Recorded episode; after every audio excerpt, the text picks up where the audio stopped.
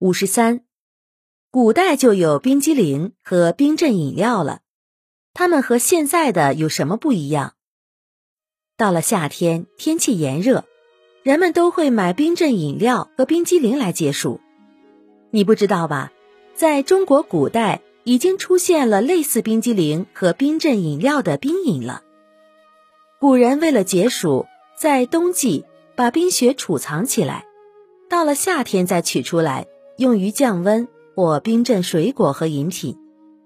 战国时著名的诗人屈原就曾经说过：“错槽冻饮，昼清凉些。”意思是除去酒的渣滓，冰冻后的纯酒真清凉啊！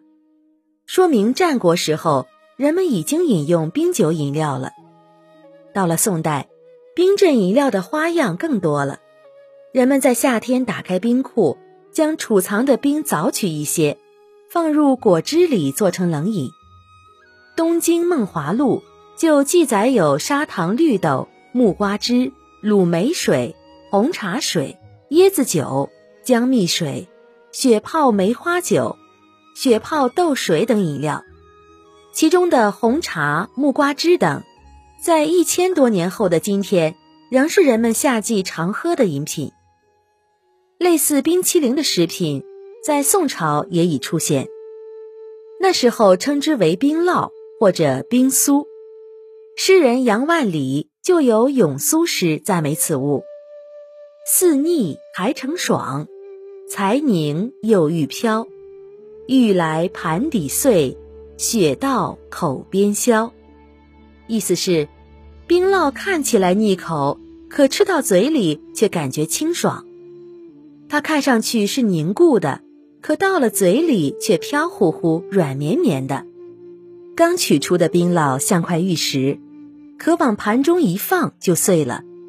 舀一勺吃进嘴里，它又像雪一样消融了。由此可见冰酥的清凉可口。明清以后，夏天一到，就会有小贩沿街卖冰饮。有一首诗就说：“苍狼六月小寒声。”双凤桥西卖雪声，银碗盛来调蜜饁，冰魂洗净齿牙清。意思是六月里到处绿树葱茏，却感觉一阵寒冷。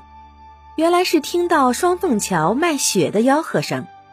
用银碗盛来调和着蜜汁品尝，冰凉的感觉自己的牙齿都被洗得清爽了。这首诗反映了江南六月卖冰饮的风俗，冰雪中调了蜜糖，食用也一定很爽口。您刚才收听的是《衣食住行：中华文化十万个为什么》，同名图书由中华书局出版，演播八只猫。